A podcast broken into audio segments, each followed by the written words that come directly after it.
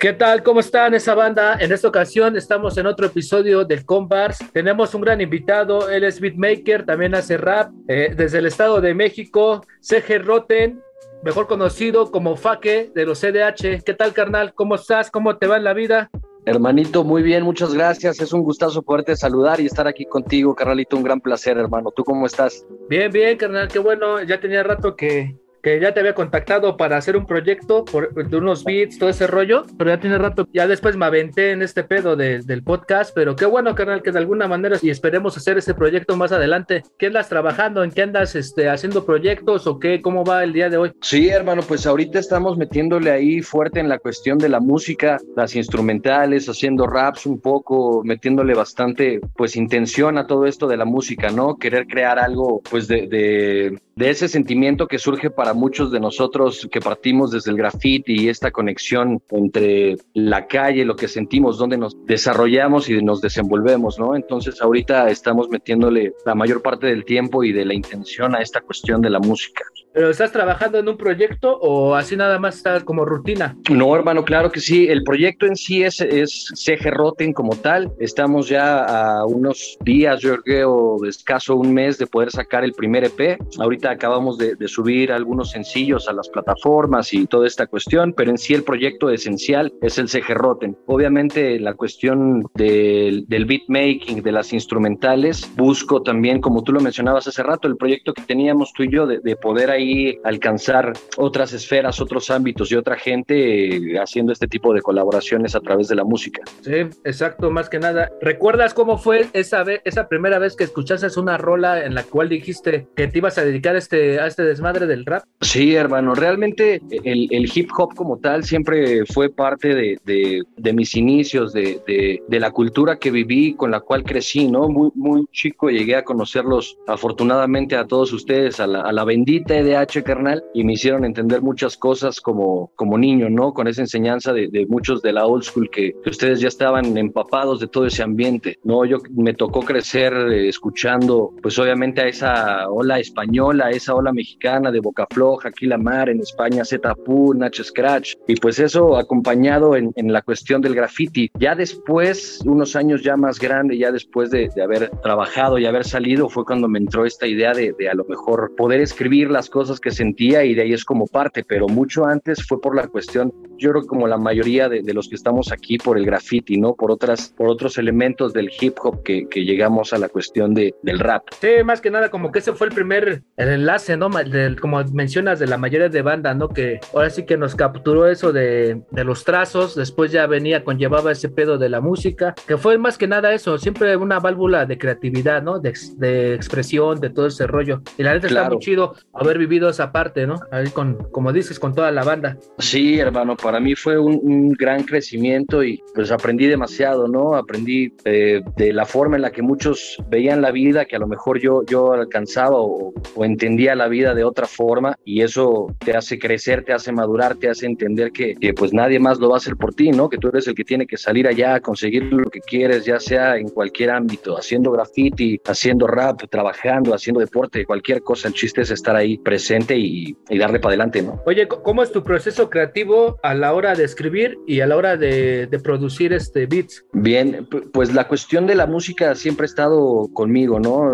Me podría declarar un amante de, de, la música como tal. Siempre me gusta empezar con algo de instrumentalización de jazz para, ya sabes, ahí buscar ahí algunas ideas para poder hacer los beats, para poder samplear, para poder chopear y, y hacer las baterías. Y ya partiendo de eso, pues es, es un tanto complicado porque muchas veces como, como productores o como beatmakers nos llegamos a viciar de la misma instrumental y luego como, como rapero, como liricista, entrar en una instrumental ya viciada es un poco complejo. Entonces yo busco encontrar más un, un, lado de inspiración, no en todas las instrumentales, pero sí en las que me dejan un poquito más, ya sean, ya sea si son mías o de algún otro beatmaker que conozca, algún buen amigo que me pase ahí algún instrumental, mientras se pueda rapear y te dé el, el sentimiento, así es como trato yo más o menos de, de entender mi proceso creativo. Muchas veces entramos en ese bloqueo que muchos escritores también entran, muchos lyricistas, ¿no? Pero no hay nada que un buen break, salir a caminar, te despeje la mente y podamos continuar. Realmente es más por sentimiento y por amor a la música tal vez que, que por buscar mm, dejar algún mensaje o alguna otra cuestión. Es más como mi entendimiento propio y personal de, de mi vida misma, ¿no? Y de mi entorno. Y, y de este material que estás realizando,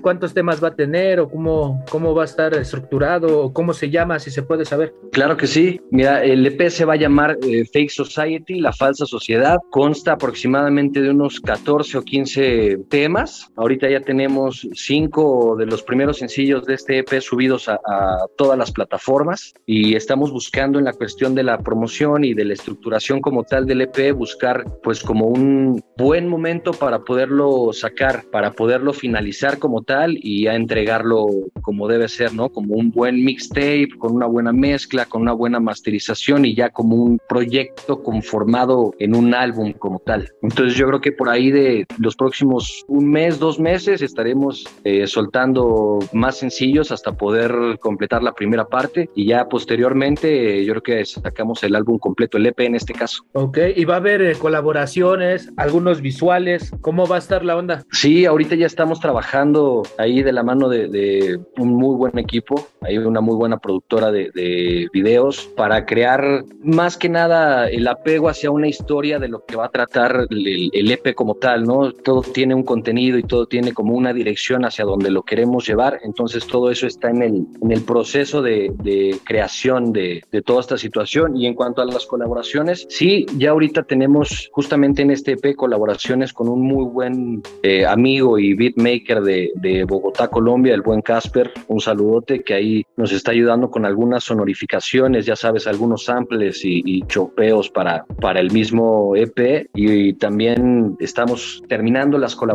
porque van a ser varias, la antesala a otro proyecto con un muy buen liricista de, de España, de, de Gran Canaria, de la CLR, el buen Ardre, que también ahí estamos ¿no? En esa conexión para, para, buscar hacer un proyecto un poco más, más internacional, un poco más grande y, y para en, encasillar toda la forma de vista de, de Latinoamérica de, desde todos sus puntos, ¿no? Desde el sur al norte que somos nosotros y del otro lado también son los de habla hispana y ahí conjuntar algo pues bastante, con bastante potencia creo yo y, y espero que, que así sea a la hora de sonar. Viene algo bastante diferente a lo que ya se ha escuchado por lo menos dentro de México y dentro de la escena, ¿no? A la que ya estamos un poquito acostumbrados, este hardcore boom de, ya sabes, de la calle, ¿no? De, de, del buen hardcore mexicano. Nosotros buscamos tal vez arraigar un poco más a la esencia noventera, a la esencia de lo que realmente es, es salir a la calle, vivir desde el punto de vista de, de de los jóvenes, ¿no? Del que camina, del que sube al bus, del que se va en metro, del que baja y del que pinta en las noches. Ese es como lo que queremos enaltecer y buscar en, este, en estas nuevas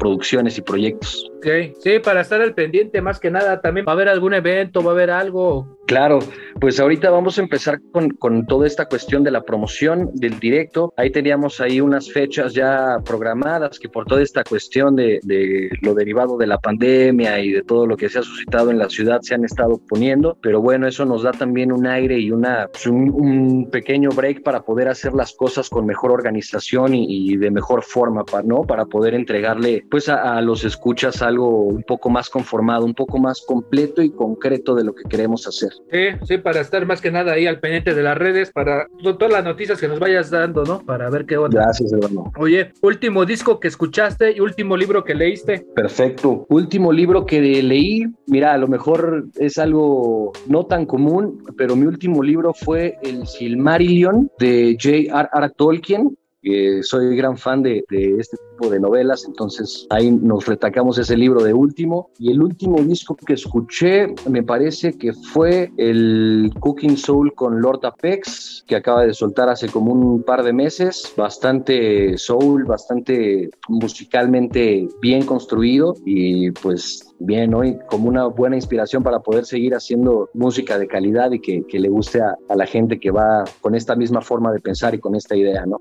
Esos Cooking Soul son muy buenos, ¿verdad? Son ahí de Tienen unos buenos sí. mixtapes. Así es, hermano, ya un productor bastante consolidado de años que ha trabajado ya ahí durante la escena española, en la escena también de los Estados Unidos, con varias personas de Latinoamérica, entonces está haciendo unas cosas bastante entretenidas y bastante importantes dentro de esta musicalización, ¿no? De la importancia que ahora se le da a los beatmakers dentro de la escena. Sí, eso, eso la neta está muy chido, ¿no? Lo he hablado con otros beatmakers que antes como que los discos no le damos tanta importancia, ¿no? Le, nos íbamos más claro. con, con, los raperos, con todo ese rollo. Y hoy en día sí se les da importancia desde el arte del disco, todo así que todo este... Y a los beatmakers, ¿no? Que antes sí estaba más difícil el conocerlos y hoy en día han tomado su crédito, güey. Le han dado la misma claro. gente.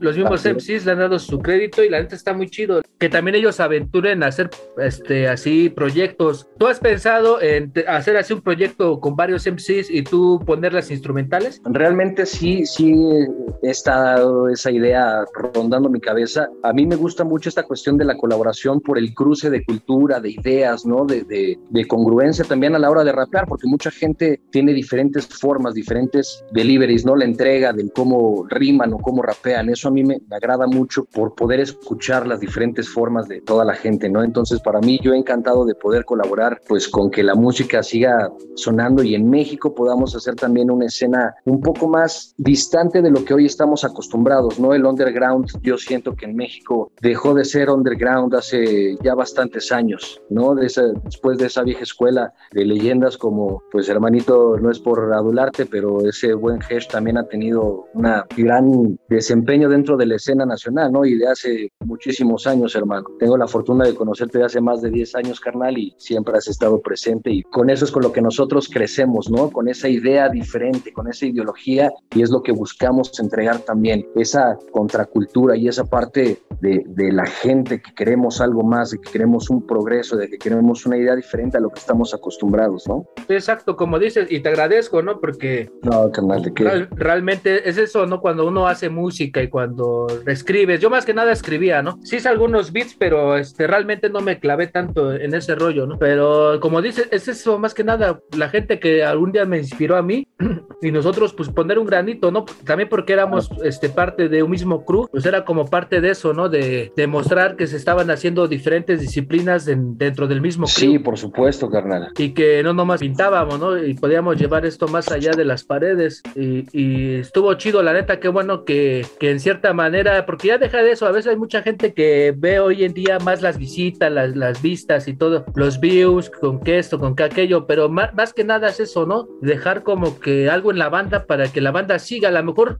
como en mi caso, ¿no? Yo hoy en día este, he dejado un poco por ahí la pluma, pero en sí este, es, es seguir compartiendo, haciendo otras cosas, que al fin de cuentas todo es difusión cultural. Claro a mi punto de vista. Sí, por supuesto, por supuesto, hay congenio porque el, el, el, punto esencial es poder dejar algo más, si no, tal vez un, un la vanagloria personal, ¿no? Que, que, muchas veces podemos entender que nuestra música nos puede gustar o no, sino en dejar, ya sea con música, con el graffiti, con, con la enseñanza que podamos dejar, sea en cualquiera de, de, las disciplinas, como tú lo mencionas, ¿no? Mucha gente del crew también se dedicó al deporte, a los coches, a las motos, quieras o no, también es parte de dejar algo para el crew, así no pintemos o así no, no estemos eh, escribiendo o ejerciendo alguna de, de, las cuestiones que nos llevan en esta, en esta onda del hip hop, ¿no? Ir avanzando poco a poco en lo, en lo, que sea. Y qué bueno que hoy en día este, hay gente dentro de este mismo círculo que estamos haciendo cosas, ¿no? Para mí, este, hoy en día tener este tipo de acercamientos con los artistas a través de este podcast, para mí también se me hace como una canción de larga duración, donde la gente puede ver más acerca de ustedes como artistas y, y yo pues aportar un poco, ¿no? Para que ahora sí que es la, la radio y las revistas de antes, ¿no? ¿Recuerdas cuando uh, uno esperaba las revistas para ver la,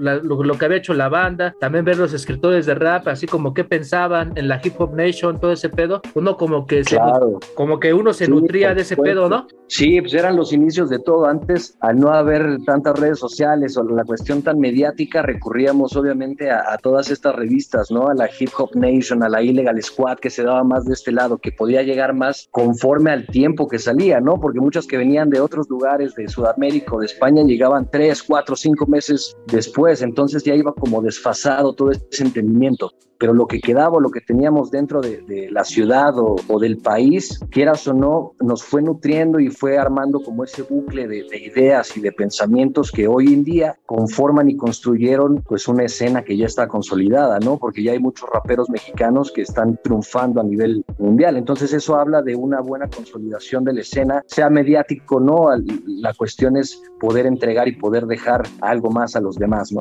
Sí, exacto. Oye, recomiéndanos una canción que tú consideres que todo el mundo debería de escuchar. Claro que sí, yo creo que pues vámonos más a lo old school, ¿no? Una, una que me dejó mucho desde que la escuché, que formó parte de mi adolescencia, yo creo que fue el cuentacuentos de Natch Scratch. Entonces, para mí es, es queda grabada en, en, los anales de la historia como una de las mejores eh, canciones de rap, ¿no? De los 2000. Entonces, voy con esa canción. Que era muy perro lo que hacía en esa época, ¿no? Así mucha analogía y después una palabra también congeniaba en el otro concepto y así como que no sé, como que estaba muy cabrón esa rola, ¿no? Para su tiempo. Sí, tenía una estructuración y una métrica como ninguna otra y era muy adelantado a lo que estábamos acostumbrados en ese tiempo, en esos años dentro del rap, ¿no? En habla hispana. Entonces él lo llevó un peldaño, un paso más allá. Entonces creo que fue una buena apertura para conocer toda esta cuestión de lo que traía el rap consigo, ¿no? Que no solo era letras a lo que estábamos acostumbrados después de Cypress Hill y toda la West Coast, sino también podíamos escuchar y entender el rap de una diferente forma. Entonces sí, hermano, se adelantó mucho de su época. Esperemos tenerlo aquí algún día para que nos cuente acerca de esa canción, cómo...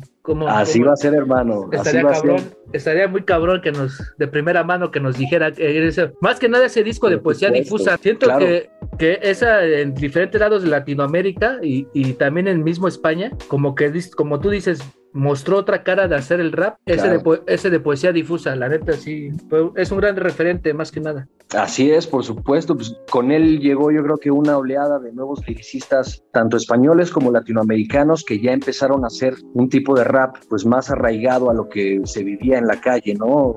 A lo que realmente pasábamos como jóvenes o como adolescentes, pues en la calle, carnal. Sí, oye, saliendo un poco del tema, ¿cuál es tu comida favorita? Mi comida favorita, yo creo que se divide entre la pasta y los tacos, carnal. Top. Soy taquerísimo, hermanito. ¿Tú, carnal, cuál es tu favorito? Este, no, yo, yo la neta, nunca me habían preguntado a ellos. Yo siempre hago esa pregunta. Yo también es muy difícil, la neta, responder. Yo soy más de más de botanas. Unas chelas y unas botanitas, papá, ¿cómo no van a caer, no? Y más con este calor. Mi, top, de botanas es el chicharrón preparado. Se me hace así como que no mames. De morro cuando salía de la secu. El de la secundaria, sí. Oh, ¿Quién inventó esta, este gran platillo, cabrón? No sé por qué. no... carnal, esta bendición y esta delicia, porque sí, carnal. ¿Quién no va a acordarse cómo salíamos de la secundaria y luego, luego luego, ¿no? A juntar 10 pesitos, tus 5 pesitos para comprarte un chicharrón. Sí.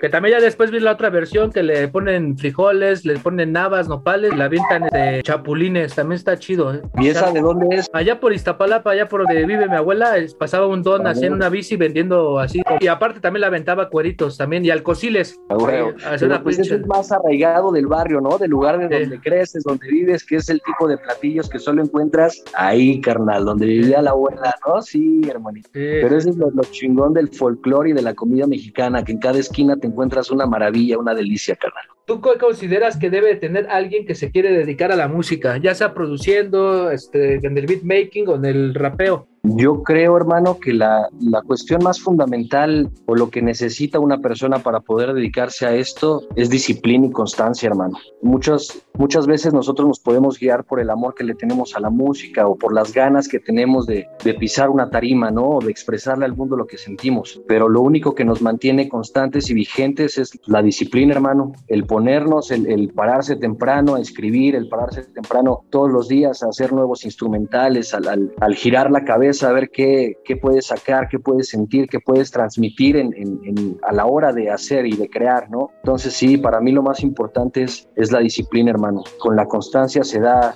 el hacerte mejor, se crea el talento y así puedes llegar a, a ser mejor como beatmaker o como, rapero, ¿no? Esa es mi forma de entender. El todos los días estar practicando para lograr tener un mejor flow, un mejor delivery, un mayor vocabulario y eso implica también, quieras o no, cultivarte, ¿no? Leer, eh, investigar. Hoy tenemos tanta información a la mano. Para mí es un pecado no hacerlo, ¿no? No buscar o no, no investigar, no nutrirte de todo este conocimiento sería un error. Entonces, para mí, la disciplina y la constancia es lo que nos mantiene dentro de, este juego, ¿no, carnal? ¿Qué otra actividad, aparte de, esto de la música, te apasiona? El deporte, hermanito. El deporte, soy muy, soy muy apegado a, a la cuestión de las artes marciales desde muy pequeño. Hace unos tantos años estuve compitiendo para la selección mexicana de Muay Thai. Eh, estuvimos también dentro de toda esta cuestión, pues varios años, gran parte de mi vida, y pues tiene un, igual un espacio muy grande en mi corazón el deporte y el Muay Thai en sí como tal. Para mí es todo, es algo que sigo practicando más por mística que por, por deporte como tal, más por, por amor a hacerlo, levantarte temprano, el ponerte a hacer estiramientos, el poder correr, saltar la cuerda, para mí eso es algo que me llena y, y me mantiene también en constante salud mental, ¿no? Porque eso también te libera de, muchas cosas, de mucho estrés, de mucho, de mucho, de mucha violencia y mucha mamada que hay en este mundo, carnal. Para eso de las artes marciales, este, ¿qué, es lo que te ha enseñado así a, a, nivel personal? Te lo pregunto porque realmente no estoy muy empapado de este, de este tema, ¿eh? Yo casi deportes de contacto, no más el boxeo en sí, no, no, no sé mucho de, pero siempre yo creo que hay una filosofía detrás. Eh, claro. ¿Esta qué es lo que te ha enseñado? Eh, pues yo creo que es lo que es la actividad que más me ha enseñado en mi vida, es la que me ha forjado completamente el carácter, hermano, la seguridad en mí mismo, el entendimiento y la armonía, empatía por el entorno, ¿no? Por las demás personas. Muchos papás o mucha gente se espanta de los deportes de contacto y más a este nivel como las artes marciales mixtas o el Muay Thai, que es bastante pues vistoso, ¿no? Bastante violento para algunos podrían decirlo. Para nosotros que estamos dentro de toda esta cuestión, pues es algo, es algo precioso, es algo eh, inconmensurable, ¿no? ¿no? podemos medirlo con, con, alguna otra actividad. Yo creo que, que la gente que haga artes marciales de cualquier índole va a comprenderme el hecho en el que estar haciéndolo, estar practicando ese deporte, estar arriba de un ring, arriba de, un, de un, octágono, es algo sin igual, es, es adrenalina, es pasión, es, es amor también, ¿no? Porque al, estar tú compartiendo en esta cuestión con un, con un adversario, te vuelve su hermano. Entonces esto te crea una empatía eh, para un entorno, ¿no? Somos, lo digo somos en, en, general porque no conozco una persona que haga artes marciales mixtas y sea violenta en la calle como tal, porque la mayoría conoce esta, esta mística del respeto en su totalidad, ¿no? Tanto como para las personas que te rodean como para tu entorno. Entonces, aparte de la seguridad y la disciplina, yo creo que, que el amor y la empatía es algo que te deja muy arraigado cualquier deporte de contacto, en este caso las artes marciales, ¿no? Más que nada, ¿y piensas este, algún día enseñarlas o ya tienes algunos talleres o cómo está? Sí, hermano, eh, eh, hoy en día tenemos ahí ya un grado de maestro, en, Muay Thai se le dice CAN, ¿no? Eh, tuvimos ahí un proceso de, de, certificación por parte de la Muay Thai East Asian Academy de Estados Unidos, con la Asociación de Muay Thai de Texas, que estuvimos por allá también peleando al lado del, del Master Kayani, Master Nick, ahí grandes saludos para gente bastante importante dentro de la escena del Muay Thai, pero estuvimos dentro de, esta cuestión. Y sí, claro que sí, mi intención primero sería prepararme como tal para poder enseñar, porque la cuestión de, ser peleador es muy diferente a la cuestión de ser maestro. Entonces tenemos que tener preparaciones diferentes, tanto como atleta y como peleador, y después para entrar a un proceso ya de maestría, de poder enseñar, creo que también es una responsabilidad para la persona que imparte tomar en serio esta cuestión, ¿no? Porque en tus manos está el aprendizaje de gente pequeña, de gente adulta, de gente que busca pues una salida a, toda esta acción, del estrés, del cansancio, de, de, todo, de su día a día, ¿no? Y pues esto muchas veces es esa salida para todas estas personas que lo necesitan. Sí, hay para que, ahora sí que lo que estás diciendo es muy importante, ¿no? Para que tampoco no lo vean, como dices, en el aspecto lo vistoso, lo, lo, lo que, lo que se ve, ¿no? A simple vista. Claro. Que hay un trasfondo muy chingón. Este, ¿Cuáles son tus influencias dentro del arte, así en general? Perfecto. Yo creo que mi influencia principal dentro del arte es la vida misma ¿no? esa hermosura de levantarte y ver el sol, de, la lluvia cuando cae. Yo soy mucho de disfrutar y, de, apreciar esas pequeñas cosas, ¿no? A mí me llenan cosas que a lo mejor a las demás personas no, a mí me llena mucho mi familia, mi hija, mis cosas, esa es, mi inspiración principal para hacer arte.